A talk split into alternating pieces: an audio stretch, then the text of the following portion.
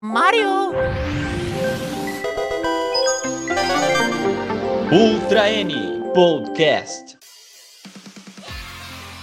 E aí, comunidade nintendista, seja bem-vindo a mais um Ultra N Podcast. Eu sou Daniel Rensober e eu tô com saudade do Wii U. E eu sou o Teus e eu nunca ouvi falar na maioria desses jogos que a gente vai falar aqui. Eu sou o Júlio e como diria o sábio poeta, nem só de Mario e Zelda viverá o nintendista. A biblioteca do Nintendo Switch cresce dia após dia e já se tornou a maior de qualquer outro console da Nintendo. Atualmente, na data da, gra da gravação desse podcast, são mais de 6 mil jogos disponíveis para o híbrido da Nintendo, e sem sinal de parar de receber novos jogos. E como acompanhar uma biblioteca tão grande e praticamente impossível? Nesse episódio do Ultra N Podcast, a gente vai ser o seu guia nessa jornada e vai te apresentar uma seleção de 10 jogos incríveis que estão na biblioteca do, do, Nintendo Switch e que você provavelmente ainda não jogou. Então, se você quer conhecer bons jogos, além dos medalhões da Nintendo e das principais desenvolvedoras, esse podcast foi feito para você. Mas antes de a gente começar, alguns recados bem rápidos.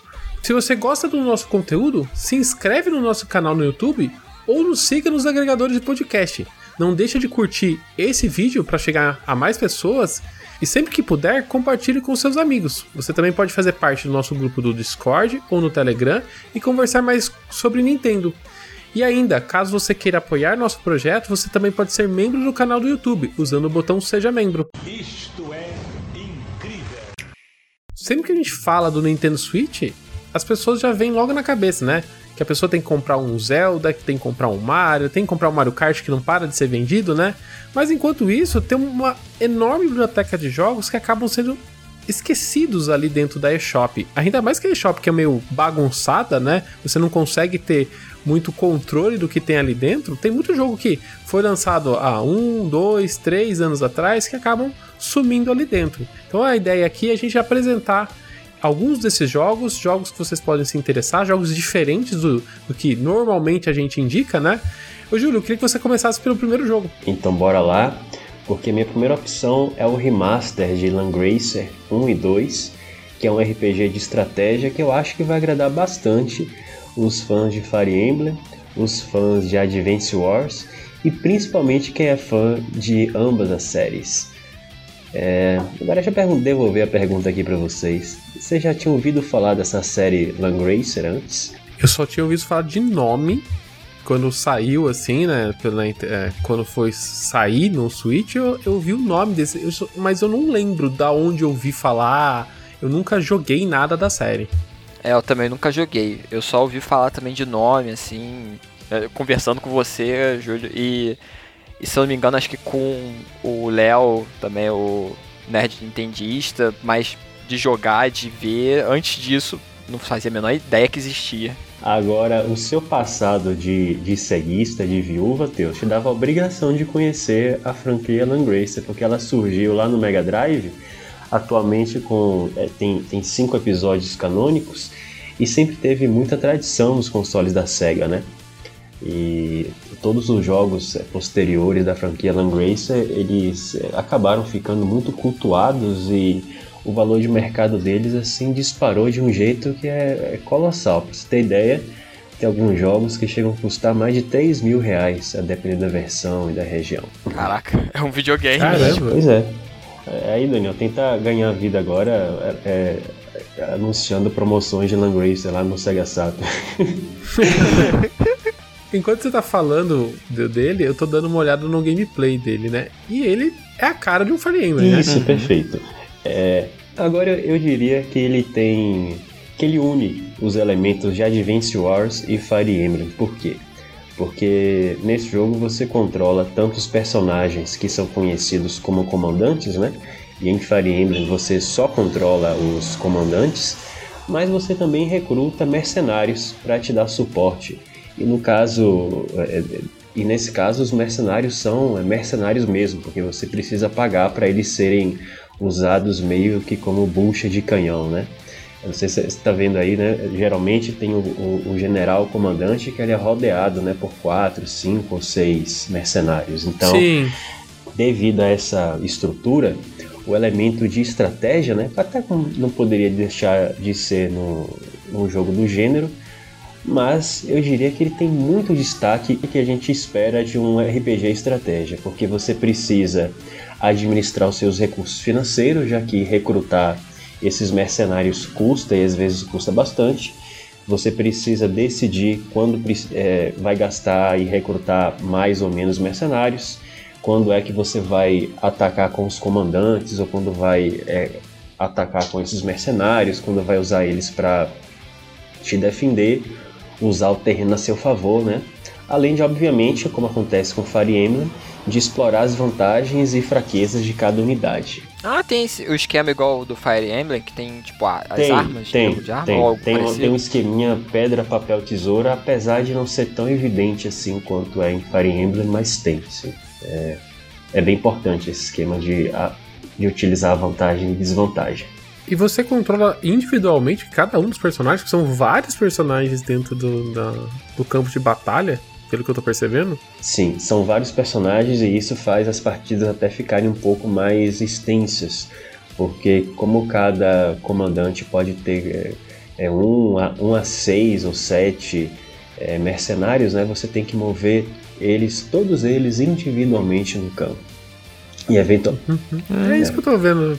Parece que, você, assim, cada batalha parece ser bem morosa, assim, deve levar um bastante é, tempo. É, leva né? bastante tempo. Eu, pra ser honesto, a dificuldade dele não é tão grande quanto a de Fire Emblem.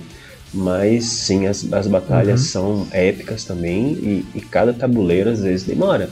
Eu me lembro de ter alguns que eu demorei uma hora e meia, duas horas, né? Tem algumas questões de tentativa e erro, às vezes tem um baúzinho escondido que você vai lá e pega, né? Então tudo isso às vezes demanda muita muito tempo, né? Eu achei que essa, essa versão do Switch, né, ele tem uma cara muito do Fire Emblem do mobile, né? Os bichinhos, né, da forma que eles são des desenhados no, no, mapa, até mesmo o grafismo, assim, lembra muito a versão do Fire Emblem do mobile. É bem bonitinho. Uhum. Já as artes, é, mas é, essa versão, esse 1 e 2 que você tá falando aqui, Júlio, é, ele foi lançado no Mega Drive, ele foi refeito agora para o Switch? E já que você tocou nesse ponto de arte, que é de fato um tema muito importante para Lang Racer, principalmente para as pessoas que são veteranos na franquia, esse jogo felizmente ele te dá a opção de escolher a arte original, que foi desenhada pelo por um famoso é, é desenhista japonês, acho que o Teus conhece, é o Satoshi Urushihara que no Japão é conhecido uhum. como, se eu não me engano, é o mestre dos seios, né, Teus? Pela, pela Isso, desenvoltura. Algo do, algo do é, tipo. pela desenvoltura dele em desenhar seios femininos. E você pode escolher tanto a arte original quanto a arte nova, que foi desenhada por Ryo Nadi. Apesar de que a arte a arte original vai aparecer apenas quando o personagem fala, mas no mapa não dá para mudar não. Você pode até colocar os gráficos originais do Mega Drive, mas os, os hum. gráficos, a arte vai ser sempre esse estilinho meio Fire Emblem Heroes mesmo. Agora, assim como você pode selecionar o estilo artístico, né, antigo ou o atual, a música você também pode fazer a mesma coisa. Você pode selecionar a versão remasterizada ou a original do Mega Drive, que também é muito boa. E se você quiser desembolsar mais uns 10 dólares, comprar uma DLC que tem várias músicas de, de grande parte dos outros é, três jogos da franquia. Muito bacana. Que maneiro. Eu acho legal essa, esse remaster, remake, que você pode mudar o visual, ficar com estilo antigo e tal. Aí você pode trocar a arte dos personagens na hora, tipo, tá mais conversas. Pô, muito legal. Caso você não goste da nova ou, ou não goste da antiga, é uma, uma, uma escolha muito legal. Em relação a preço, Júlio, quanto que custa esse então, né? Essa é a única advertência que eu tenho que fazer. Porque seguindo os passos dos jogos anteriores, Langracer, Langracer no Switch aumentou muito o preço. Ele foi lançado um precinho normal. A edição de colecionador, ele, ela custa cerca de 2.500, 2.800 no eBay. Só que a versão normal americana, ela também está bem cara. No mínimo a partir de 700 reais, tá? Com sorte. E aí é o caso de recomendar sim a versão original, que sai por 50 dólares. Eventualmente ela entra em promoção, né? É, mas aí fica a sugestão para a se você não conhece a franquia, talvez a versão original seja um bom ponto de começo. E o pior é que ela não tá disponível na nossa shop, né? Ela só tá na shop internacional, né? Dos Estados Unidos. É, não tá. Aí tem que usar o eShop Prices. Já que o Júlio ele trouxe um jogo antigo que ganhou um remaster, remake pro Switch, eu vou trazer também um que é um jogo antigo que também trouxe um, um, um remaster e remake, que é o Melt Blood Type Lumia, que é um jogo assim de um nicho muito nicho e eu acho que é bem estranho de ele, de ele ter existido. Vocês já ouviram falar da, da franquia Melt Blood? Não. Também não. E da franquia é, Tsukihime? Muito menos. Então, Anime é- demais isso aí pra meu Deus. então, é, até pra mim, eu não conhecia. Melt Blood, ele é um jogo de luta, estilo anime, bem, bem rápido e tal. Lembra um pouco aqueles jogos da Arc System Work que fez Sim. o, o Dragon Ball Fighters. Só que na época antiga deles, quando eles estavam É, fazendo o, os jogos. o desenho, o desenho dos personagens é muito bem feito. Lembra realmente Isso, muito é esses bem- jogos do Dragon Ball. É, então. Só que em pixel art, parece que, sei lá, é da época que eles faziam jogos pra PS1, PS2. Né? Que é aquele pixel art mais antiguinho e tal. Só que, tipo, super detalhado.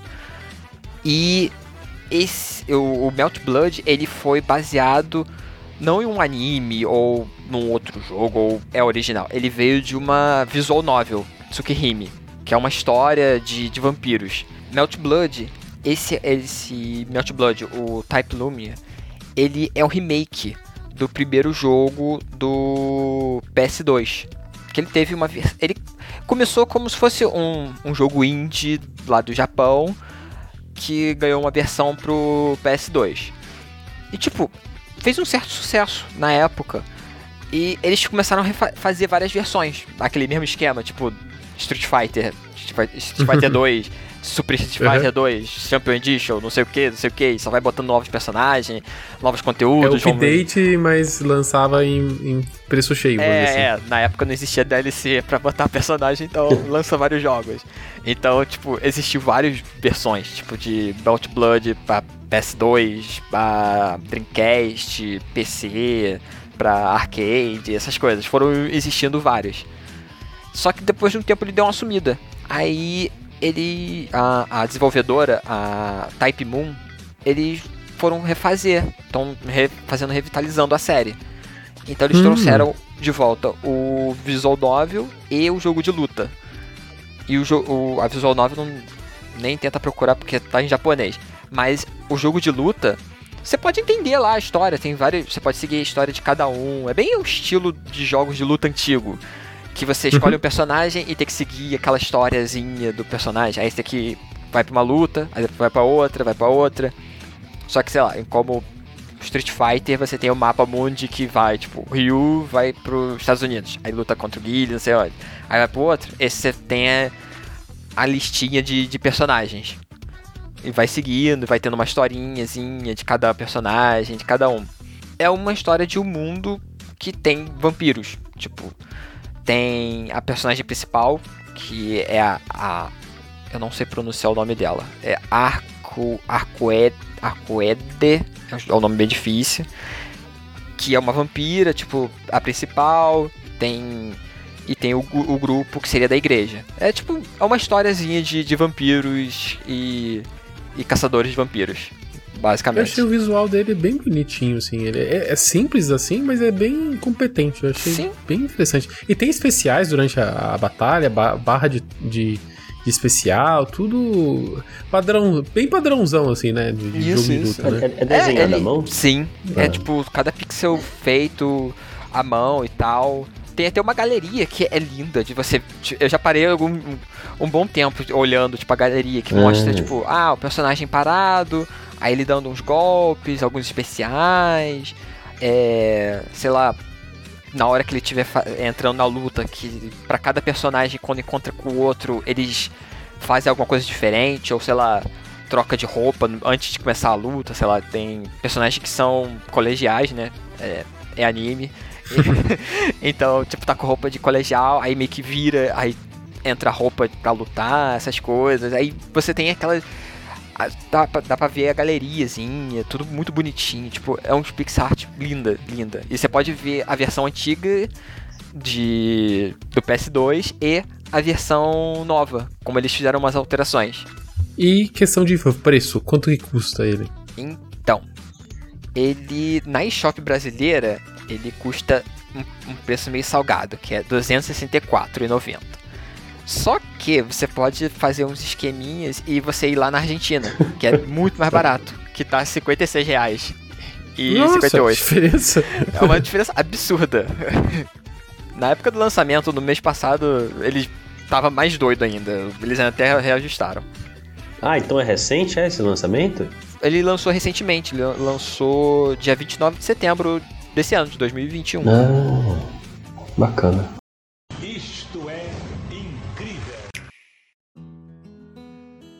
Eu escolhi também um jogo lançado recentemente, ele foi lançado em agosto de 2021 para o Nintendo Switch. Na verdade, ele foi, ele foi teve um lançamento para todos os consoles, né? O Road 96.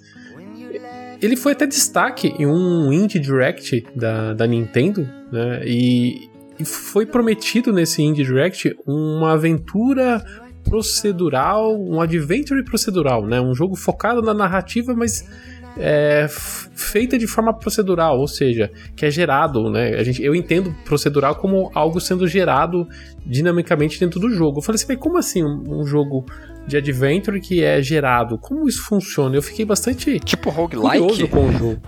É, com roguelike dentro do- de um jogo de narrativo, como isso vai funcionar, né? E eu fiquei muito curioso por esse jogo, né? E, e fui atrás de jogar. E, e eu não sou uma pessoa, primeira coisa assim, eu não tenho muita experiência com jogos de aventura, né? Jogos focados em narrativa, que basicamente você tá o tempo todo só ali tendo contato com a história. Eu sou muito mais uma pessoa focada em jogos com gameplay, jogos de plataforma, né? Então, quando eu fui pra ele, é, é aquele baque, né? Tipo assim, né? De você tá pegando uma coisa bem diferente, né? Daquilo que você não costuma jogar no seu dia a dia. Então, a primeira coisa foi esse baque em relação à narrativa, né? Um jogo narrativo. O legal dele, primeira coisa, é ele tá todo em português, então você pode jogar ele à vontade, você vai entender totalmente o português, é, você vai entender normalmente o que está sendo falado, o que está sendo conversado ali. Ele não está dublado, né? Apesar dos, dos personagens estar o tempo todo conversando ali e, e está ali muito bem, né? A fala deles é muito legal em inglês, né? Eles, você consegue. Tem muito aquela questão de você se identificar com os personagens com o tom de voz, mas eles não são dublados, você vai acompanhar pela legenda, né? O jogo ele se passa num país fictício, chamado Pétria, e, e, ele é um pouco no passado, assim, ele passa em 1996.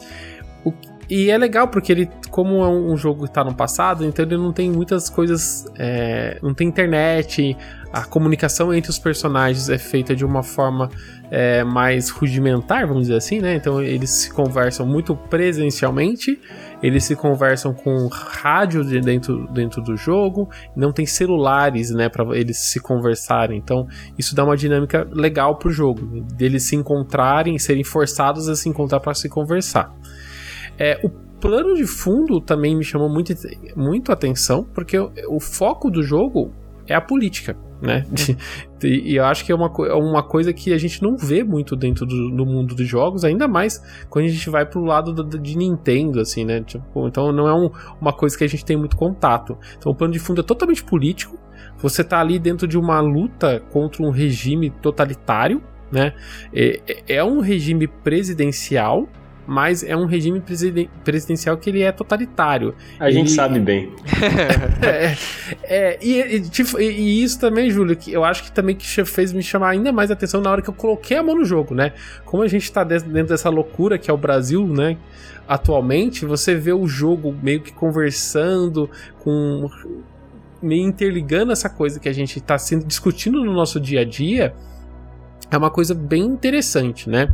Dentro do jogo, você está dentro de um, de um período ali que vai acontecer as eleições. Então são prévias é, eleitorais, assim, que está sendo sa tá saindo, né? Você tem um. Sempre que você começa uma partida, é, você começa dentro de um noticiário, né? E esse noticiário, você vê que esse noticiário não é bem um noticiário, sabe? Ele é uma, um noticiário meio, muito manipulado pelo próprio governo, sabe? Aquele, uhum. Sabe aquele noticiário chapa branca? Então, então, então ele, ele, dá, ele dá aquela informação, mas ele dá uma dá uma, uma maquiada na informação, sabe? Uhum. É e, sempre e você... falando bem de como é que tá o governo e... Isso, exatamente. E não tá tudo bem, tá tudo muito, muito ruim. E, e, e o, o que, que você controla? Você controla um, os jovens, né? Os jovens não estão mais... A história conta isso, né? Que os jovens não estão mais ali aguentando, não, não compactuam com o que está acontecendo no país. E tem muitos jovens que estão tentando é, conseguir a liberdade daquele regime totalitário, né? Então eles querem fugir do país para conseguir, né, viver a sua vida em outro lugar. Então você controla esse, esses personagens. Esses personagens que você controla, eles são personagens sem face. Assim, você é uma câmera em primeira pessoa. Ah, é mais de, um, mais de uma história, então, mais de um personagem. É, é porque assim a história do jogo é, você tem o seu personagem que você controla, mas a história do jogo não é sobre o seu personagem em si.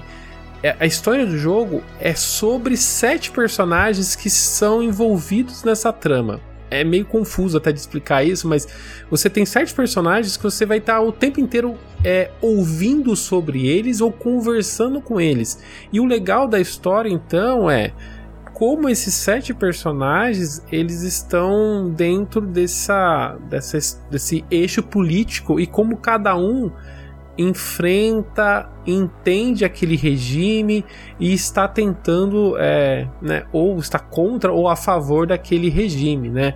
E, então, o que, que é o, o que, que te pega no, no, jogo? São justamente esses personagens. É você tentar entender quem são esses personagens. Eu não vou entrar no mérito de cada um dos personagens, porque uhum. o legal é que na hora que você começa o jogo, você tem uma, uma a barra de progressão do jogo e você tem lá é, uma interrogação, né? Quem são os personagens, né? Então, por exemplo, logo no começo você vai encontrar uma adolescente Zoe né? É a personagem que você logo se apaixona, aquela amigona que você quer fazer dentro do jogo, né? Então, conforme você vai conversando com ela ou você vai ouvindo sobre ela dentro do, do da, da, dos ambientes, você esse, vai ter uma porcentagem que vai, vai crescendo essa porcentagem até, até 100%. Então, a ideia do jogo é você sim, você chegar no final, mas é você chegar no final conhecendo sobre esses personagens. E não necessariamente você chegar ao final do jogo, você vai fazer 100%. Então você consegue jogar mais de uma vez só para tentar saber toda a história desse perso desses personagens. Aí eu falei da questão do procedural, né? É, como assim uma história procedural? Como que funciona isso dentro do jogo? Não é muito da forma procedural, acho que da forma como a gente entende na hora que ouve essa palavra, né? Procedural é gerado de forma automática. Não é bem isso. Eu, eu entendi né, no jogo que você é, você aprende sobre o jogo, você aprende sobre os personagens de forma procedural. Então, eu vou jogar, eu vou ver um, uma, uma, um, um acontecimento do jogo numa ordem diferente de uma outra pessoa sabe? Não é tão, tão livre assim, tão, tão randômico assim. A forma que é, é contada é de forma quebrada, mas é, essa forma como ela é contada é diferente para cada pessoa, mas no final as histórias e, e, o background de cada personagem é o mesmo. Isso me lembrou Zumbiu. Então é. Você jogou?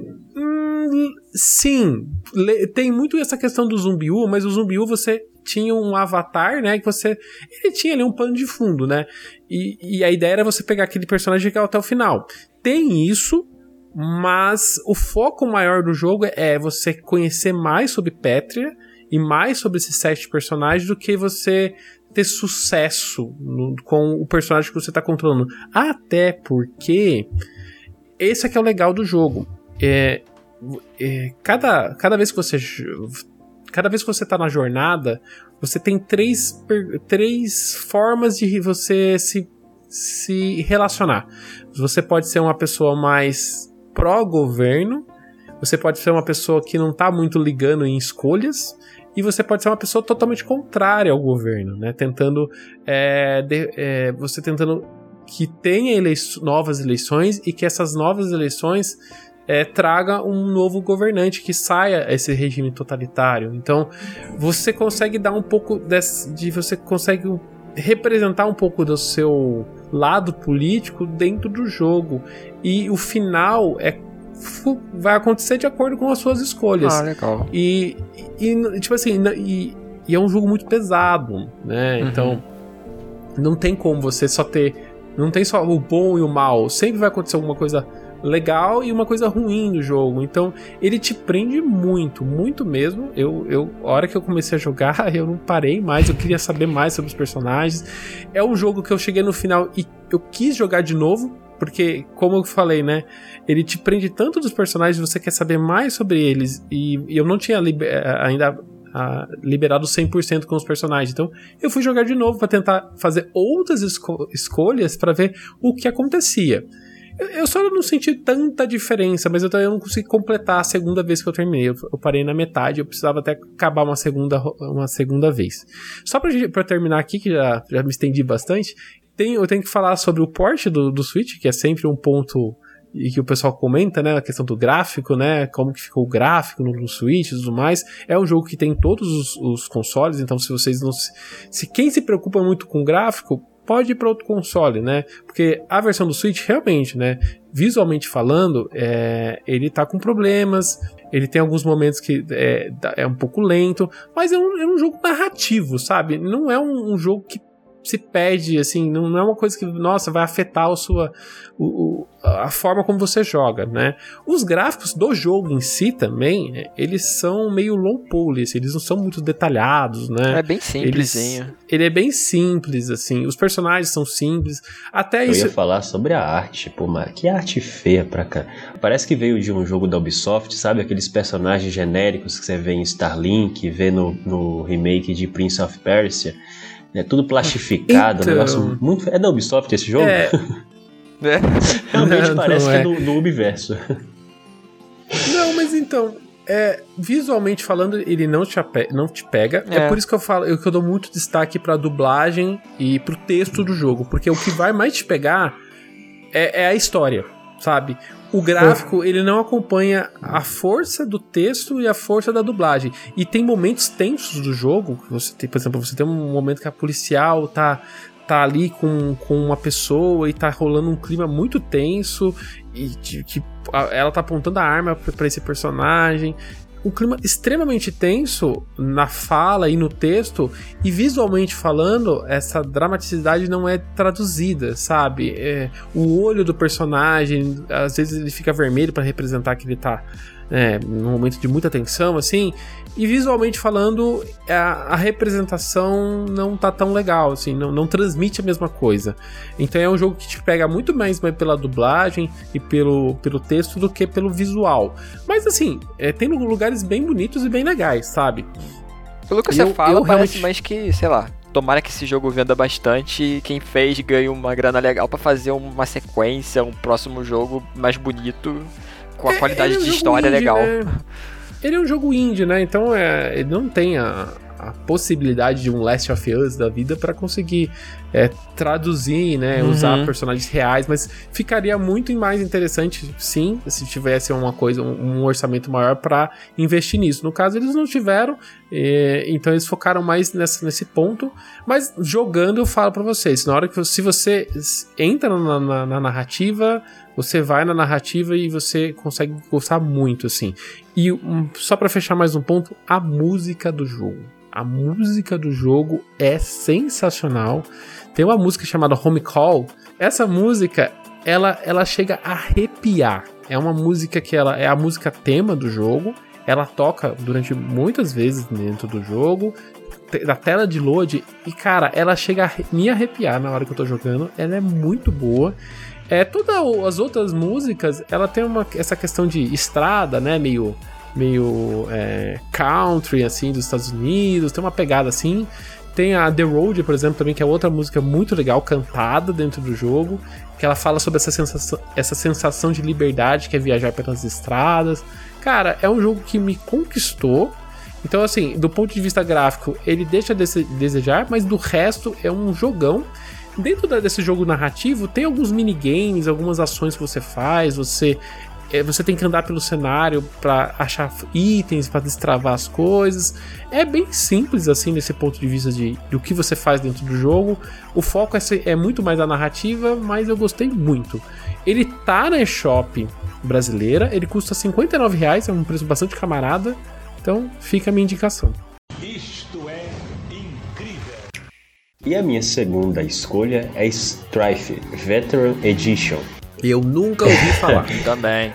E se você, nosso ouvinte e espectador, nunca ouviu falar e tá vendo aí pelo YouTube e acha que é um FPS inspirado em Doom, então acho que é hora de vocês reverem os seus conceitos.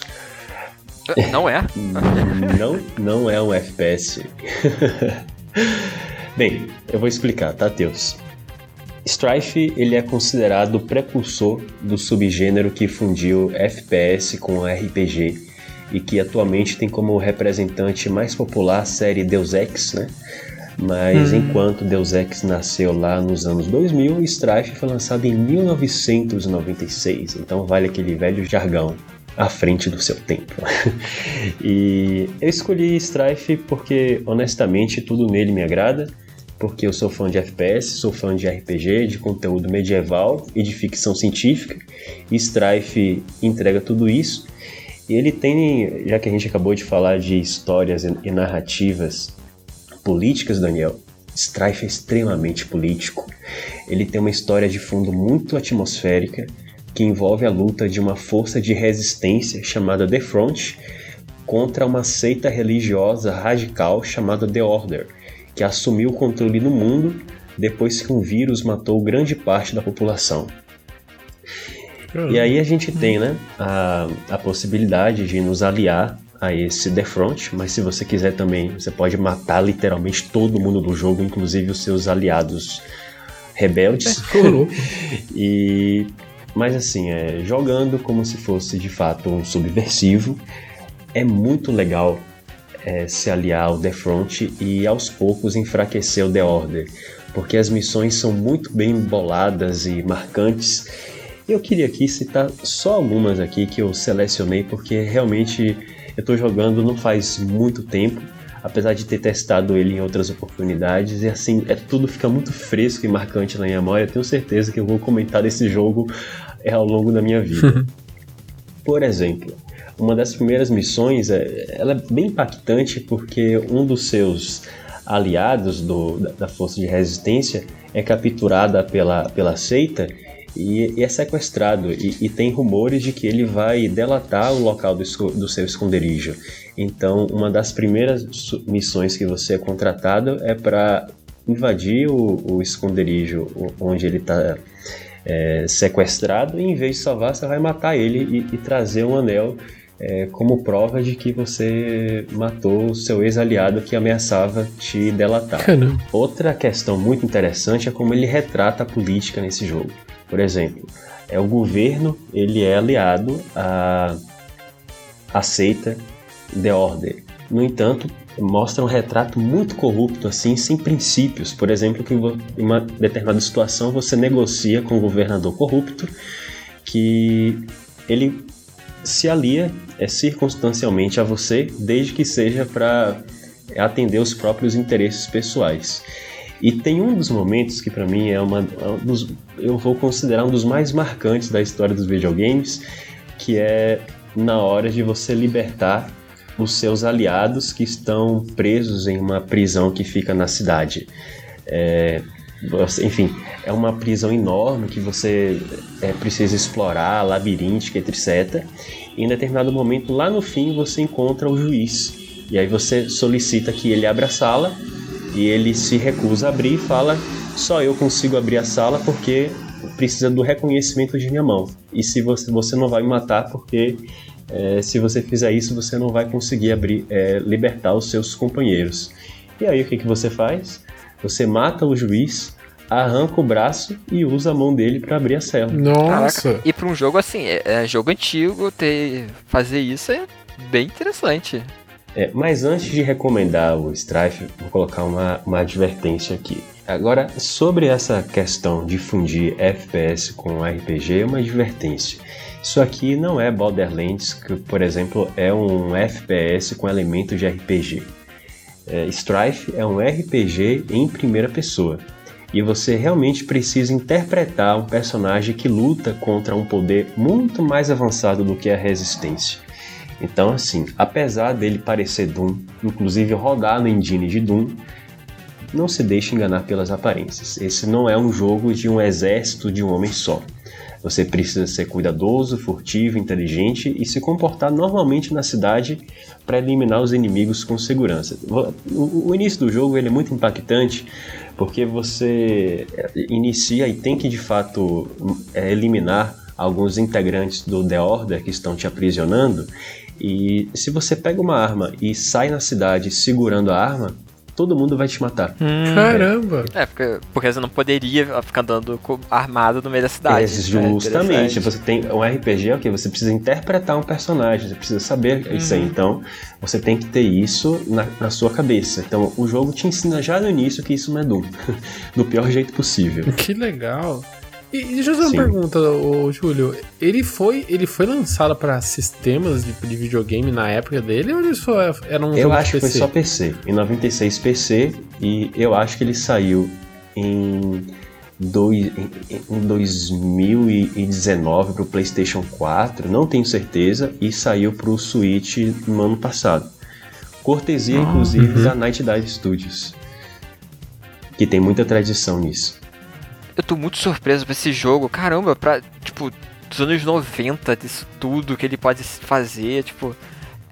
É coisas que, tipo, você imagina de jogo mais recente, da, da época de, sei lá, de 2010, por aí, fazendo essas coisas. É fora de sério. E aí, é? por exemplo, cada diálogo também você tem muita liberdade para escolher, para negociar, para agir, sabe? Então tudo isso vai influenciar definitivamente na na trajetória do jogo, tanto é que ele tem, pelo menos, se não me engano, três finais distintos.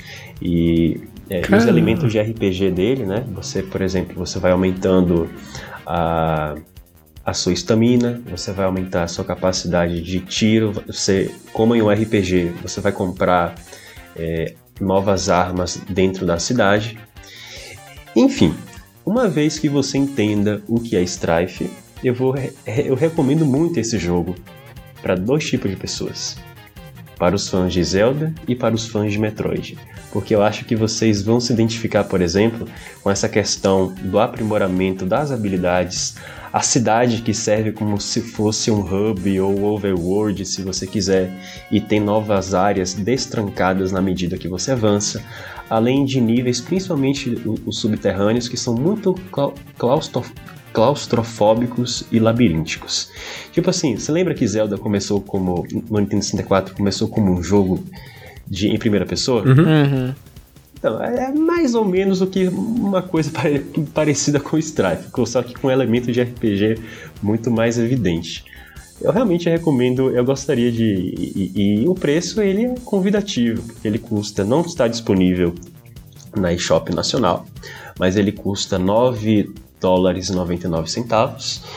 Saiu uma versão física pela Limited Run, mas como vocês sabem, Limited Run é limitado por tempo. Se vocês quiserem comprar agora, é só no por meio de revendedores. Isto é incrível.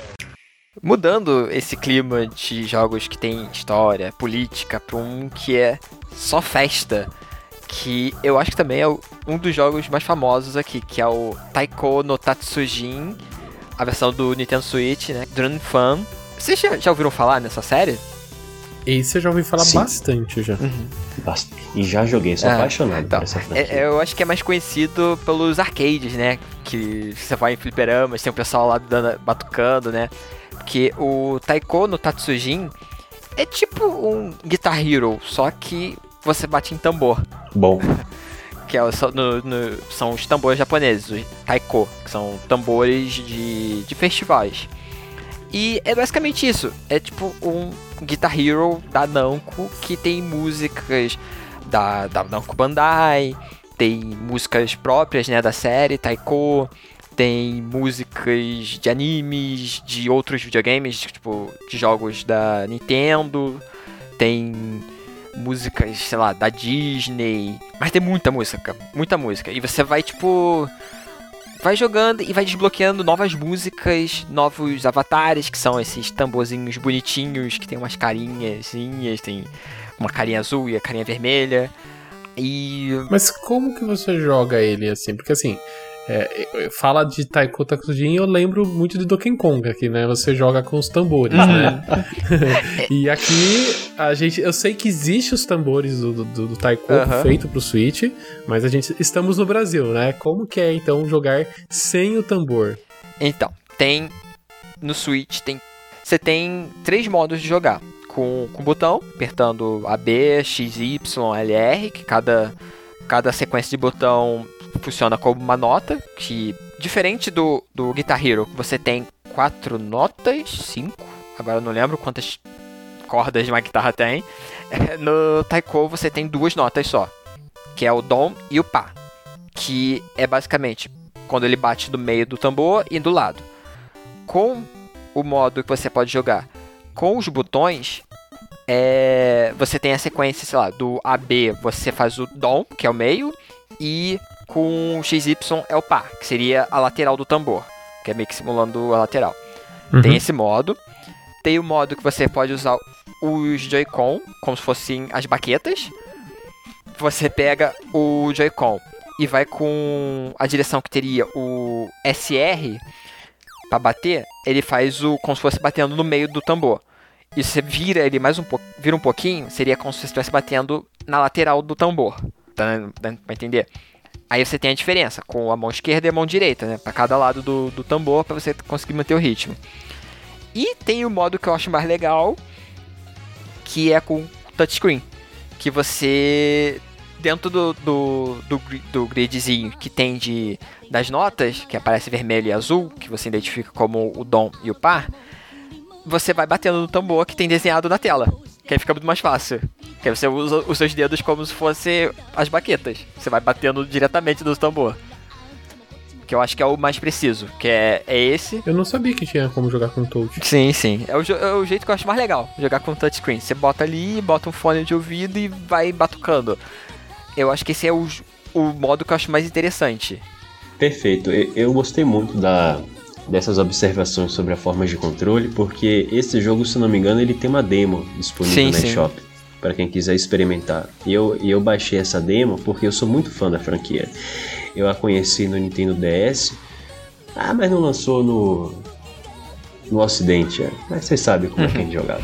E aí, e, e aí é, poxa vida, como eu me diverti com aquele jogo, desafiador, incrível, assim, e, e a pegada no DS realmente era, era muito legal, Sim. dinâmico, funcionava muito uhum. bem no DS.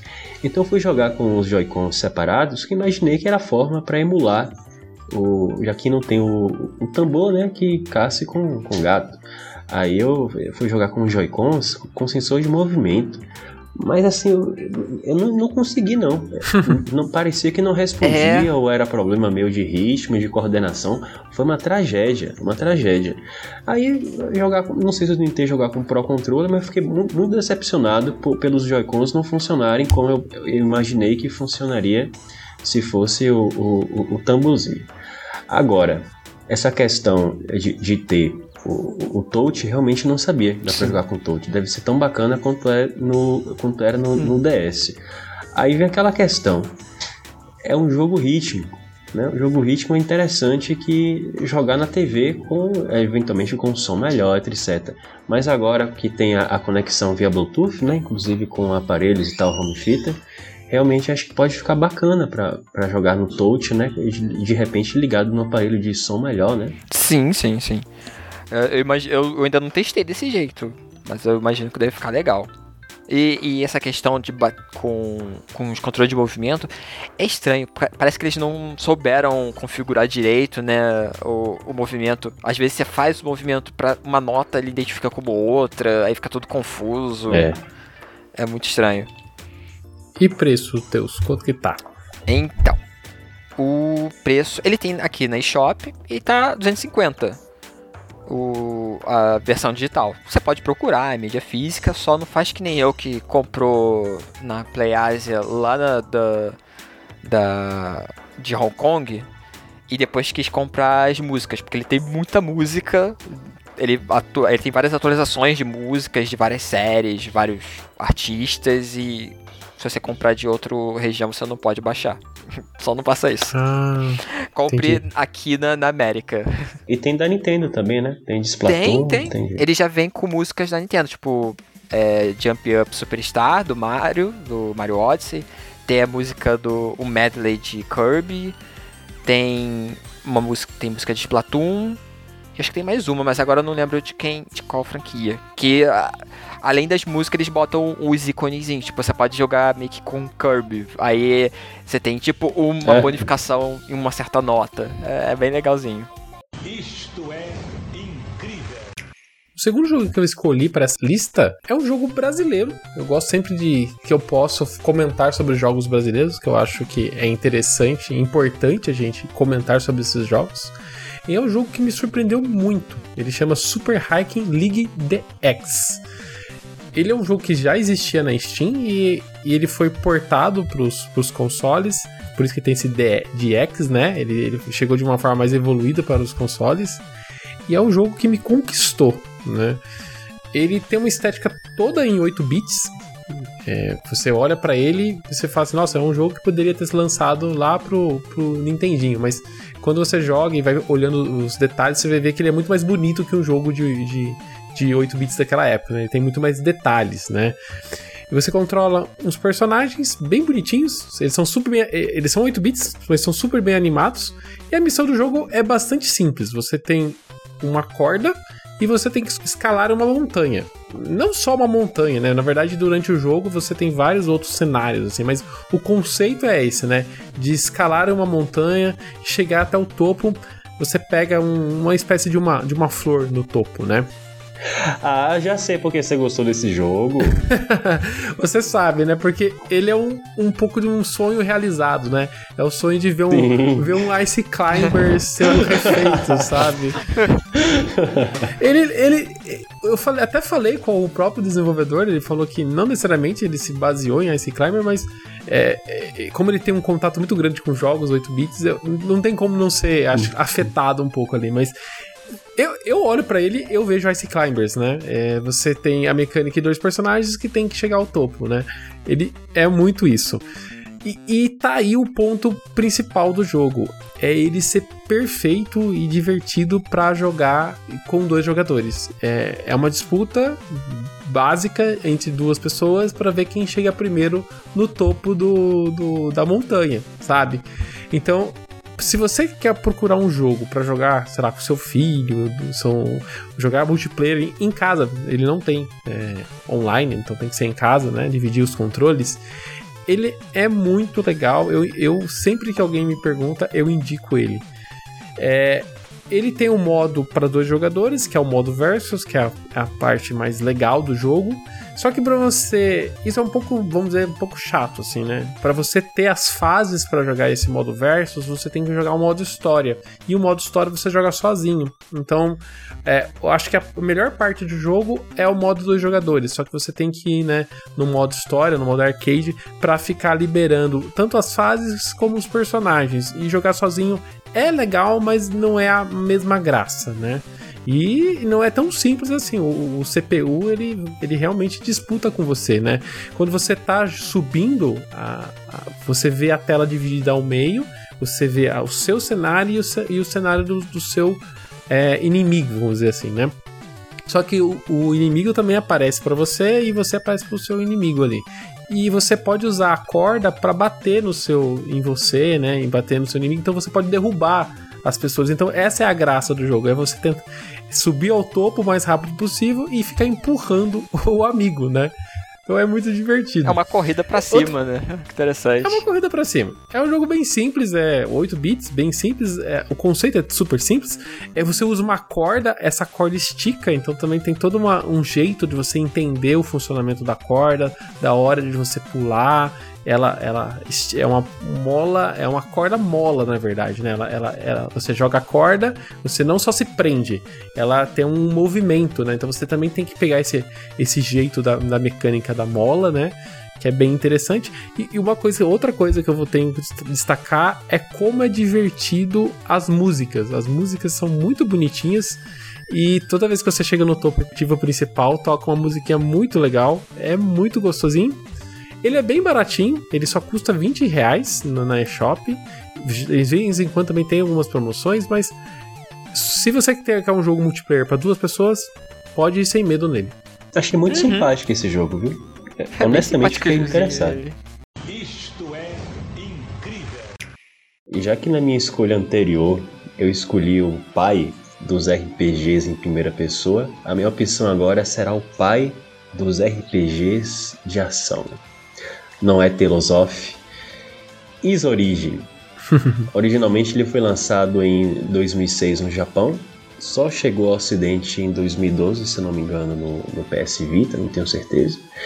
E a versão lançada em 2020 para o Nintendo Switch é um remaster em alta definição do jogo original. É, eu sei que tem muita gente que conhece a franquia Easy, acho que apesar disso todos os jogos são um pouco desconhecidos, mas eu considero esse em si é, é bem mais renegado do que o, os outros episódios, é, o 8 e o 9 no Nintendo Switch, por exemplo. E ele tem grandes diferenças com os jogos tradicionais da série. Por exemplo, aqui você não joga em grupo, mas com personagens individualmente que, em vez de explorarem um grande mundo, por exemplo, com, com, campo, cavernas, a parte de gelo, etc. Na verdade, eles percorrem uma torre com vários andares, repletos de inimigos, segredos e as boss battles que, como as pessoas devem conhecer, as pessoas que conhecem a série, são para lá de desafiadoras. Esse Is ele tem três personagens selecionáveis, sendo um secreto, e falando por mim mesmo que fiz isso, ele realmente dá vontade de completar o jogo três vezes. Acho que a última vez que eu fiz isso com o jogo jogar três vezes foi no Eternal Darkness GameCube e agora eu repeti com, com Is Origin. E, e, isso se justifica, porque as habilidades dos três personagens são muito distintas. Você tem um, um personagem que é expert utilizando magia, outro fogo e outro ataque, como se fosse Wolverine.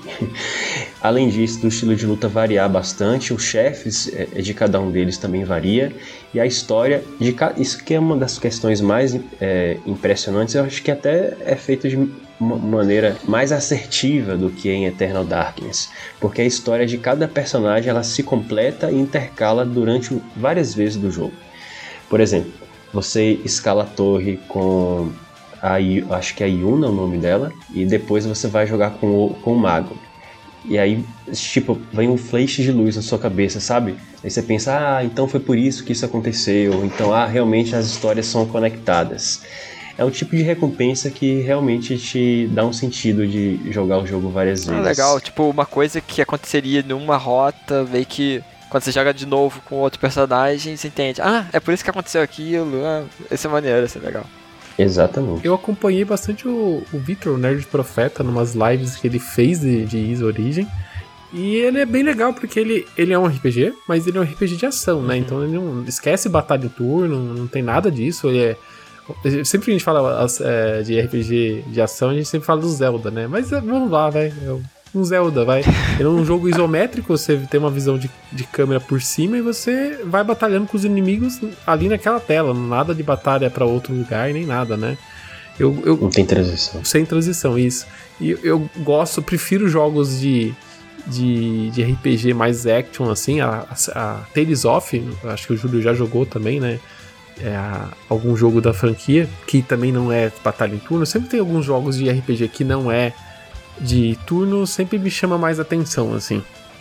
Aí o combate é bem dinâmico, bem gostosinho, né? Os gráficos também são agradáveis. Acho que ele tem uma cara de Saturno pra mim, não sei porquê. Eu olho pra ele e ele me lembra tem, jogo de tem, Saturno. Tem. é, tem, eu, tem. Comigo eu olho. É porque eu, eu, de... pra mim me lembra a Ragnarok Online também, um pouco. Verdade. Boa referência. É porque o Saturno tinha dificuldade, né, para gerar polígono, então era aquela quantidade de personagem pré-renderizado em ambiente 3D, né? Esse Tipo não, esse não tá em português, né, Júlio? Não, não tá em português. E ó, não tá em português e também não tá na eShop. Se eu não me engano, pra variar, mais, mais uma opção minha que não tá no eShop. Bom, é, esse, indo, indo aqui à questão do preço, né? Ele foi lançado em mídia física pela Limited Run e eu acho que também tem uma versão asiática disponível, é fora da, da Limited Run também. Acho que tá, tá na PlayAsia. Mas para quem quiser comprar digitalmente, 19 dólares e 90 centavos. Mas antes disso, só duas observações. É, antes de recomendar indiscriminadamente isso, se você assistiu as lives, Daniel, não sei se você viu o Nerd Profeta gridando muito. então, assim, é porque a- a- a- os bosses são realmente difíceis. E às vezes tu tá no level tipo 15, teu personagem dá um. É sério, isso eu não estou exagerando. Tu vai irritar o, o boss, teu personagem tira um de HP. Nossa. Caramba! Aí, sim. Aí tu, tu volta pra poder fazer o, o grind, né? O famoso esforço repetitivo pra passar, matar um monte de inimigos pra aumentar o level. Tu aumenta um level.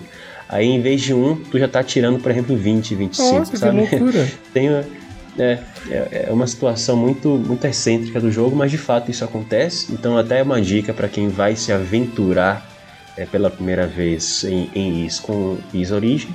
E, e, e eu vou encorajá-los aqui para conhecer a franquia, porque existe uma espécie de consenso entre os fãs da série Is de que os dois melhores jogos para você conhecer a franquia é ou com esse Is Origin ou com o Is 3, que não está disponível no Switch, mas eu espero que isso seja corrigido com o tempo. Júlio, Não vai fundo, gente. mais uma dúvida, só pra gente fechar. Tempo de jogo, quanto, que, quanto tempo é uma, uma história pra você ter que fazer um fim de isso? Uma história. É, considerando que você vai iniciar pelo modo normal e prestando atenção na história, etc., como um novato na franquia, como eu fui em relação a esse, acho que umas 15 a 20 horas, tá? E- e- Esse aí tem um- muito aspecto de Dungeon Crawler, apesar de eu não considerar exatamente um Dungeon Crawler, né? Hum. Então ele é um pouco mais bem mais rápido que os jogos anteriores. Aí na segunda é, run eu acho que você vai fazer com a metade do tempo e a partir das outras aí depende do nível de dificuldade, né? Porque tu- se tu colocar o hard, realmente vai dar. Você vai en- enguiçar em alguns chefes. Isto é incrível. Pegar dessa vez um RPG bem diferente. É o The World End With You Final Remix. É um nome grande. é um RPG da, da Square Enix, né? Bem conhecida, do dirigido pelo Tetsuya Nomura, conhecido pelo Kingdom Hearts. Esse aqui, ele é um remake do DS. Eu acho que é bem conhecido só pelo nome e ser pelo diretor. Né, que é... É, ele, ele, ele ganhou esse ano até uma continuação, né? O New, Uhum. Pra, pro Switch, que é totalmente em 3D e tudo mais, mas esse aqui que você tá falando é, é um. É um remake, um port do, da versão de 3DS, Isso, né? isso. Ele pega, assim, o visual e parte da gameplay do DS e traz pro Switch com algumas mudanças. Porque no DS tinha duas telas, né, que se, que se usava, tipo, na... Você usava o touchscreen e os botões. Nesse você só consegue usar uma opção. Não não dá pra jogar dos dois modos nele. A gameplay dele é interessante, que você tem Assim como o Taiko que eu falei que tinha opções, nesse você tem várias opções também. Você tem a opção de jogar na TV usando só um Joy-Con. Você não tem a opção de usar os dois ou usar o Pro Controller. Isso é uma, uma questão meio estranha, mas é para emular como se fosse uma touchscreen. Que você tem que ficar apontando o, o, o Joy-Con pra tela, como se você estivesse tocando, e apertar o A pra riscar a tela, que seria os poderes pra você usar. Ah, entendi. Ou você joga no modo touchscreen, que eu acho que é o eu acho que é mais eficiente. E você pode jogar, e é, um, é interessante que é um RPG que você pode jogar cooperativo durante toda todo o jogo. Tipo, a partir que você termina o, o, tutorial, você já começa a jogar com duas pessoas, cada um com um Joy-Con, você e seu amigo, tipo, fazendo várias coisas e tal, riscando a tela, tipo. É, ele... Isso eu não sabia. É, isso é uma, uma coisa. Uma, uma questão bem legal. Eu nunca testei porque eu não tive com quem jogar. pra dois. Eu nunca testei porque eu não tenho amigos. É, eu não tenho amigos. Ô, Teus, mas deixa eu fazer uma pergunta, porque assim, é, o que eu mais ouço falar dessa, dessa versão pro Switch é o problema da, dos controles, assim, que a, a conversão do, do DS para ele, para você controlar, não foi tão legal. Você já não se incomodou tanto. Então, na versão. Na, pra jogar na tela, na TV, eu me incomodei. Parece que é um jogo de Wii, só que não um jogo bom de Wii para se jogar. é muito estranho pra, pra controlar. Eu, quando eu peguei, fiquei tipo.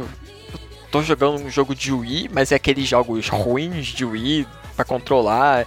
Aí eu fui jogar no, no, modo touch, é, é bem melhor. Ah, entendi. Ele entendi. eu achei bem interessante para se jogar. Que você é só arriscar a tela com o dedo e e sai os poderes. O sistema desse jogo é que tem uns botões, aqueles de, de prender na roupa e de enfeite, que você usa como os poderes. Então, tem um que tem uns desenhos de fogo. Então, você risca a tela, aí você faz tipo um caminho de fogo. Aí tem um outro que você vai lá e, e risca o, o, adversário, aí você dá tipo um soco e tal. Você vai fazendo vários esquemas. A história, ela é se passa em Shibuya, lá em Tóquio, lá um, um bairro de Tóquio, bem conhecida, que o personagem principal, ele por algum motivo ele morreu, só que ele não não lembra. Ele só sabe que ele morreu e tá participando no, no jogo Deus do... tá dando spoiler. Hã? Nada, brincadeira. a, a, parte que você morreu do é spoiler. O, o porquê você morreu que, que seria o spoiler. que você tem que participar de um jogo chamado é, Reaper, Reaper's Game, que é o jogo do ceifeiro. Que o vencedor, você tem o direito a voltar à vida. Então, você tem que participar desse jogo jun, junto com uma dupla. No caso, começa com o principal, o Neko, com a Ashiki, que é uma menina que ela usa um gato de pelúcia para atacar. Então você tem que seguir essa história. Então vai seguindo uma questão de dias, tipo, dia 1, aí você tem a missão. Você tem que, sei lá, matar o monstro que tá na rua X. Aí você tem que ir até a rua e nisso tem os desafios até você chegar lá. Aí você tem que ir conhecendo as histórias, o, o porquê tá acontecendo esse jogo, por quem são as pessoas, quem são outros jogadores.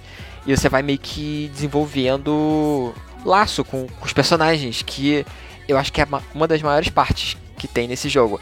É os personagens e como esse jogo é estiloso demais. Que é tudo muito, tipo, é, os personagens são, tipo, se vestem bem, é, o ambiente tem aquela música estilosa da cidade. É um RPG moderno, né? Isso que eu acho legal da, dessa série, né? Porque RPG, sempre que você fala de RPG, você pensa assim, ah, é, um, é o passado. É uma fantasia, é um né? Fantasia. E não, aqui ele se passa no nosso mundo real, se passa no Japão, uhum. nos tempos atuais, né? Eles é, usam dispositivos modernos, é. então acho que é, é, um, é, uma coisa que a gente. É, ainda hoje é, difícil você ver RPGs atuais. É isso que foi a magia de história, pra mim né? também. É. Olha, é exatamente isso que me afasta e me causa um bloqueio enorme com esse jogo. É, sério, a, a, prim, olha, é, pra quê? Que tal ter mais hater, né? Vamos falar mal aqui da estética de Nomura. Como é que Do é? Nomura. Nomura, né? Nomura né? É, esse é o motivo Nomura. que muita gente não ah, joga ele. Nossa, sério, eu, eu tenho um bloqueio enorme. E tipo assim, eu gosto. Eu tenho. Eu até aceito esse visual street, urban, moderno em algumas obras, mas tem que ter um, uma temática assim, um pouquinho com mais seriedade e tal, e menos caricata, menos estilo, uhum. sabe? Eu acho que quando você coloca muita arte, aquilo dali para mim perde a imersão. Parece que tem é, não sei, parece que chama, chama tanta atenção a arte que acaba é, é, me distraindo em relação a outros aspectos, sabe? É, tipo, eu aceito, por exemplo, Yu Yu Hakusho, um dos melhores animes para mim uhum. de todos os tempos, que é moderno. Shin Megami Tensei é, também é moderno, só que tem uma temática distinta, mais séria, mais é, demoníaca, apocalíptica e tal. Eu, eu, eu, tentei o, o The Worlds With You, inclusive tentei assistir o anime. O anime eu dropei, pra você ter ideia, nos. Acho que uns 15 minutos do primeiro episódio. o anime eu não gostei o... também, não. É, horrível.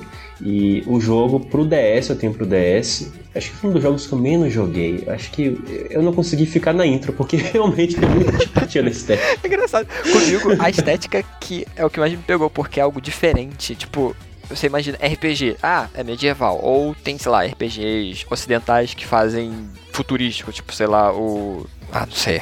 Eu não, não jogo muitos RPGs ocidentais, mas tem alguns que são, tipo, no espaço e tal. É. Mass Effect. Mass Effect. Então, tipo, é muito futuro ou, ou, passado. Eu ficava assim, ué, não dá pra criar alguma coisa na nossa atualidade? Só que, tipo, eu entendo isso de você falar, tipo, é muito estilo, muito urbano e você não sente um peso na história olhando.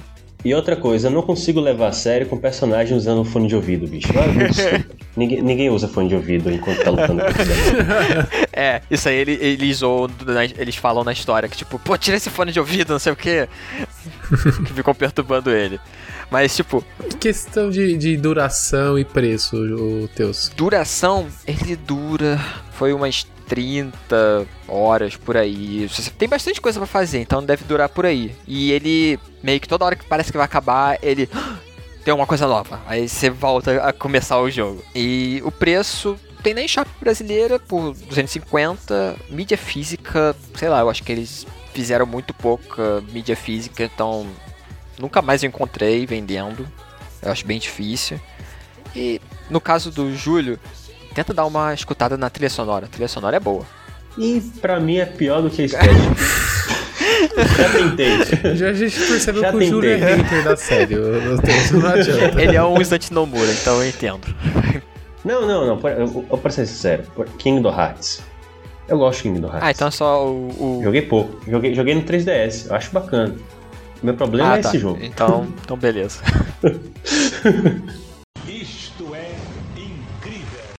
Eu falei de um jogo focado em história, falei de um jogo 8 bits, agora eu vou para um jogo que eu amo, assim, tipo, é o gênero que eu mais gosto nos jogos, que é plataforma 3D. E é tão difícil você ver jogos bons de plataforma 3D que sempre que sai algum eu saio correndo para tentar experimentar.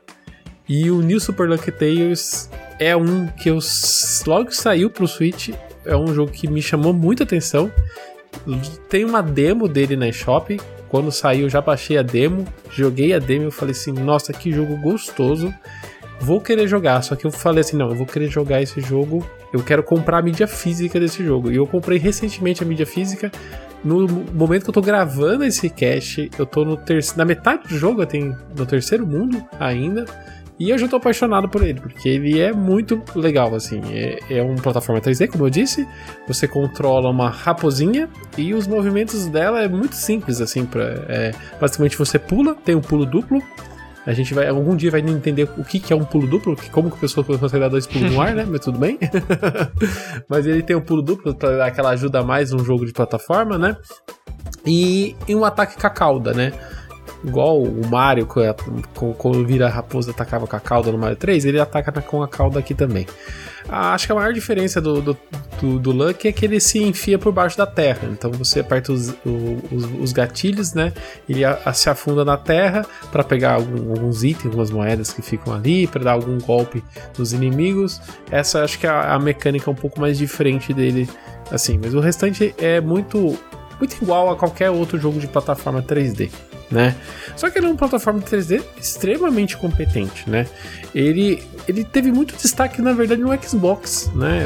A, a Microsoft abraçou muito a desenvolvedora e ajudou muito no marketing né, desse jogo. Por uma época ele ficou até é, é, exclusivo né, para dentro do Xbox. E só que assim, né, não fez tanto sucesso no Xbox. Ele acabou é, chegando para outras plataformas e eu lembro que quando o pessoal comentava que no Xbox ele tinha muito problema de câmera e tudo mais. Então, quando a desenvolvedora foi trazer ele pro Switch, eles fizeram meio um. mudaram o jogo, eles melhoraram o jogo. Né? Então, esse new do título é por causa disso. Eles fizeram uma, uma adaptação, eles melhoraram a versão do, do Switch. Então, a primeira versão saiu em 2017 e essa versão saiu em, em 2019. Dentro da, do, do jogo, a história é bastante simples, assim, né? É, você tem um grupo de guardiões que tem como objetivo proteger um livro das eras, meio que nem o Yooka-Laylee, né, que tem um livro, aqui também tem um livro também, né? O livro é responsável por aprisionar misteriosas criaturas e mundos no meio de suas páginas. O livro acaba caindo é... o livro acaba abrindo um portal reagindo à magia do Jinx, que é um, um gato malvado, feiticeiro, que é o, os vilões do jogo ali, né? Que pretendia roubá-lo. Isso acaba afetando não só esse personagem, o Jinx, e a sua família, como também o Lucky, que é o personagem principal. O irmão mais novo do da Guardião Lyra, que é a irmã dele, né? Como Lucky, você vai ter que recuperar essas páginas nas fases e derrotar os vilões. Então é, é bem simples assim. Indo pro, pra plataforma 3D que eu tava falando, né? Ele parece ser um jogo da Nintendo, sabe? Você olha para ele, os personagens são muito cativantes, são muito bonitinhos, muito fofinhos. Os personagens têm aquela linguagem meio banjo kazooie ficam falando umas frasezinhas, uns, uns, barulhinhos assim. E outra coisa que é muito legal do Lucky Tale é que ele tá localizado para português, então tudo tá em português. Tem umas brincadeiras de, de, de das conversas, tem um um golem que é, você salva logo no começo do jogo e ele fica dando dica para você o tempo inteiro nas fases. Os, as dicas dele são cheias de piadinhas assim. Esse golem ele é parece é meio... um carteirozinho com esse chapéuzinho. É um carteiro. Isso, ele é um carteirozinho e ele, ele meio que é seu melhor amigo, ele, ele quer ser seu melhor amigo, então ele fica dando umas dicas assim para você. É, é bem bonitinho. As fases são bastante diversas. É, o primeiro mundo ele tem essa, essa terra dos golems que você vai ajudando eles ali. A segunda você já vai para um, um, mundo meio fazenda. Aí eu, eu, desculpa gente, eu lembrei de Balan Wonderworld, que é o primeiro mundo do Balan é uma fazenda. só que aí eu, eu, eu, nesse momento que a gente vê como Balan é ruim, né? Porque aqui a fazenda é super legal e divertida, tem umas minhocas engraçadas ali. A voz da minhoca é muito engraçada também. É, é bem legal. Assim, do ponto de vista técnico, certamente a versão do Switch deve ter um, um pouco mais fraca do que uma versão do Xbox, né? Às vezes parece que a, a, a, cor do jogo ele tá meio opaca, sabe? Parece que o colorido dele tá um pouco apagado, assim, sabe? É, mas nada que também atrapalhe aquela a nossa experiência do jogo. E, às vezes, tem, quando você pega alguma letrinha, dá um, parece que dá um slowdown no, no jogo também, assim, mas também não atrapalha muita coisa. Ele é uma plataforma 3D, mas tem algumas sessões que ele é uma ele vira plataforma 2D, então você tem que passar o jogo inteiro, a fase inteira em plataforma 2D. Tem algumas fases que ele, ele sai correndo sozinho. O personagem sai correndo sozinho, você tem que só apertar o botão para pular, para fazer as ações. Em cada fase você tem que pegar quatro páginas. Ah, tem também aquela. Igual o Donkey Kong de você juntar letras. Então aqui também a gente tem que juntar letras. A gente junta as letras da palavra Lucky para também para ganhar mais uma página. Cara, é muito competente o jogo. Não sei se vocês já tiveram a oportunidade de jogar a demo, pelo menos. Eu nem sabia que tinha demo. Eu vou baixar pra ver. Baixa, baixa. Acho que ele tem. Eu joguei a demo, faz muito tempo que eu joguei a demo, porque saiu, foi em 2019, né? É, eu acho que é só a primeira fase que tem a demo, mas as fases são bem grandes assim. Tem uma fase do labirinto que eu fiquei um bom tempo ali preso nela, tentando achar a, os segredos dentro dela. Eu tô tentando fazer 100% em todas as fases, né? Então eu fico até pegar to, to, tudo que eu tenho que fazer na fase eu fico ali tentando passar. Ah, e tem mais uma coisa legalzinha. Sabe que nem o Mario Odyssey, que você tem roupinhas? Uhum. Você vai lá e compra as roupinhas uhum. do Mario? Aqui a gente também tem a mesma coisa. Você vai lá e tem umas roupinhas especiais pro Lucky também é mais uma coisinha para liberar dentro do jogo. Ele é barato, né? Ele, ele não custa, não é um preço cheio. Ele só custa metade de um jogo, então ele custa 144 na eShop. Então é bem legal. Tem demo, então se primeira coisa que você quer fazer, vai lá, baixa a demo, testa. Eu acho que vale a pena pelo menos testar o jogo e, e ver se você gosta. Eu acho que se eu fosse falar de News pelo Tails, eu escreveria exatamente isso que você disse. Primeiro porque o gênero de plataforma 3D também é o, o meu gênero preferido, se não for. Se não é o, seguramente é um dos. Concordo que parece ser um jogo da Nintendo sim. Até porque, por incrível que pareça, essa versão que saiu para o Nintendo Switch foi de certa forma co-desenvolvida pela Nintendo, porque cerca de acho que 30 ou 20 personagens da Nintendo of, é, colaboradores da Nintendo of America participaram do desenvolvimento, dando dicas né, de como melhorar o jogo daquela versão original.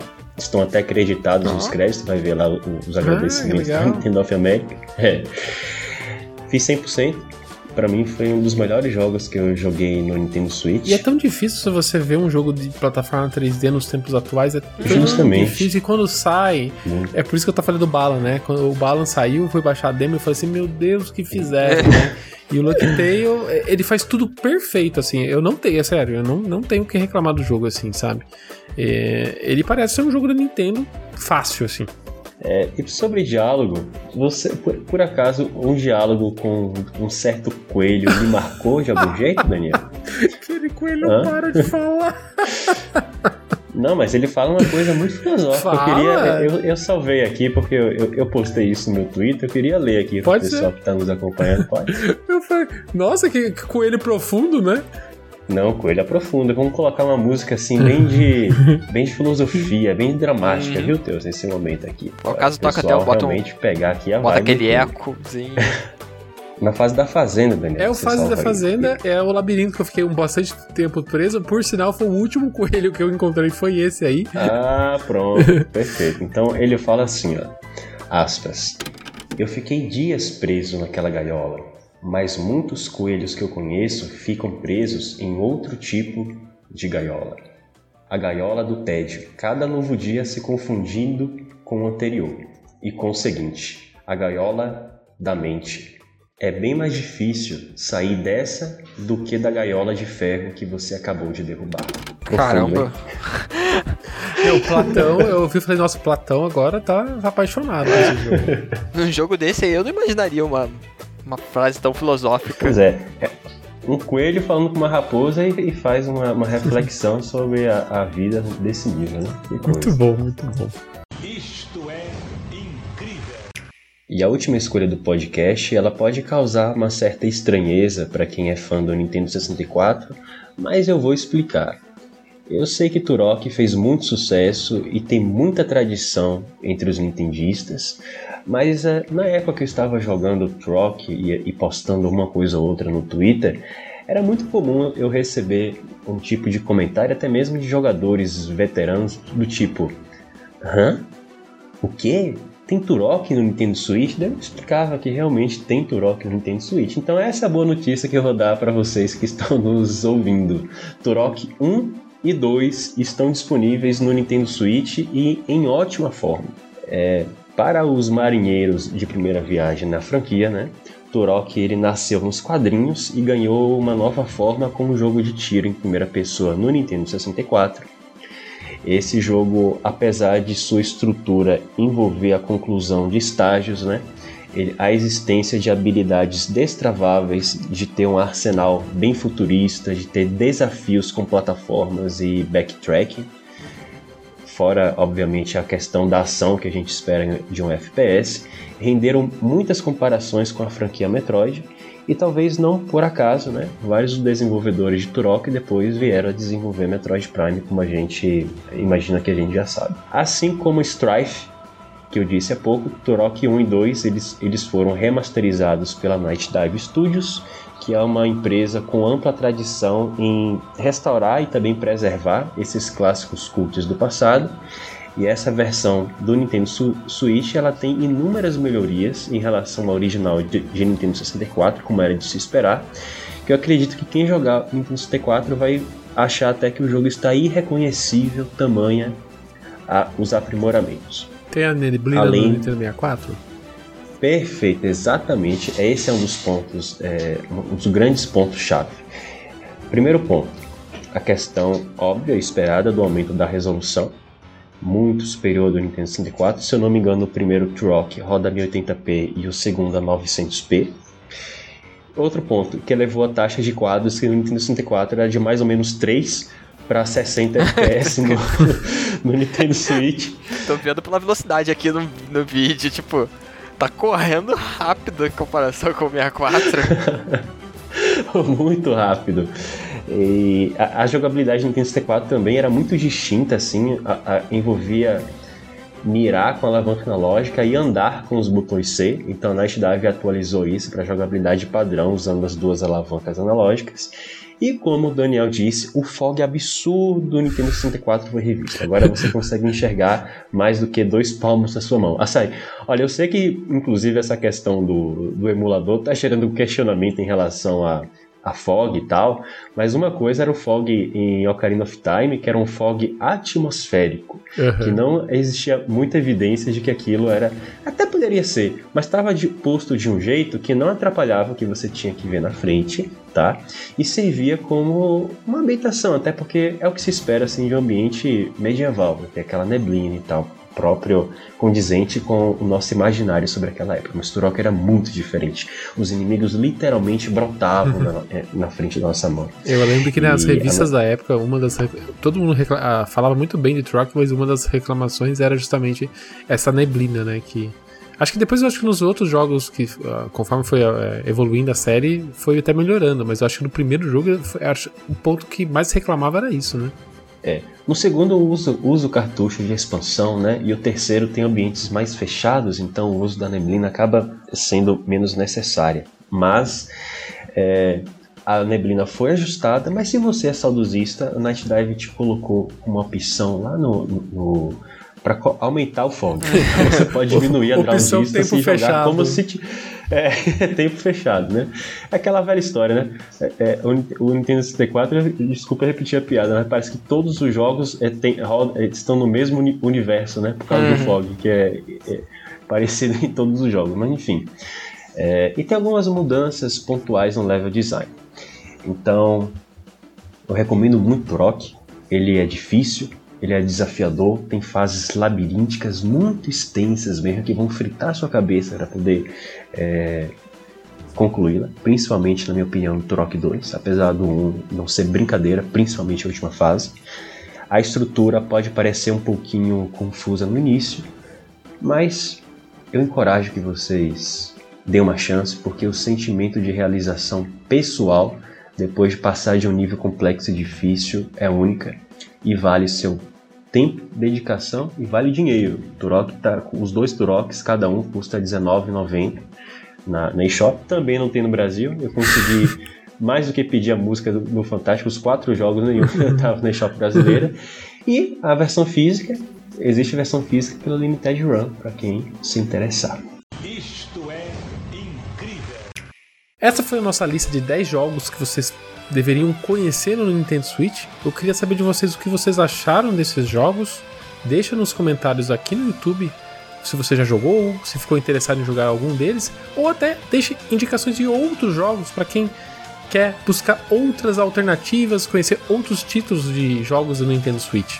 O Ultra N Podcast também vai ficar por aqui hoje. Você pode seguir a gente em todas as nossas redes sociais, só procurar lá arroba Ultra N Podcast. Você também pode seguir a gente. Eu sou Daniel Rensober.